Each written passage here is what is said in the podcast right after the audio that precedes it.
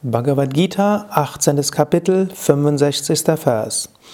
Man manna bhava mat bhakto mat yachi mam namaskuru mam evaishyasi satyam te pratiknyane priyosime. Krishna spricht, richte deinen Geist auf mich, sei mir ergeben, opfere mir und verneige dich vor mir. Du wirst zu mir gelangen. Wahrlich, ich gebe dir das Versprechen, denn du bist mir lieb.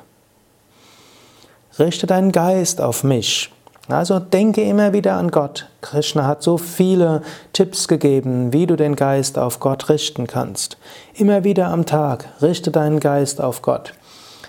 Danke Gott für die vielen Segnungen, die du bekommst. Danke Gott für die Herausforderungen, die du bekommst.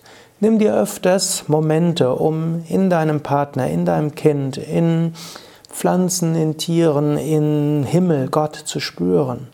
Immer wieder mach Momente und lass dich von der Liebe Gottes erfassen.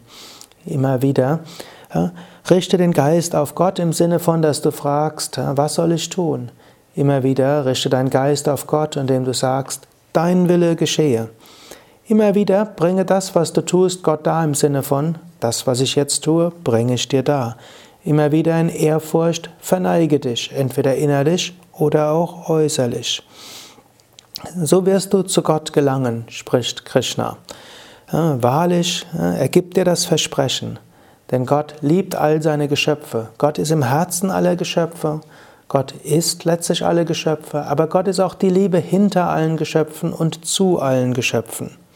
Gott gibt dir dieses Versprechen. Dieses Versprechen kannst du annehmen. Auf der Grundlage dieses Versprechens kannst du leben.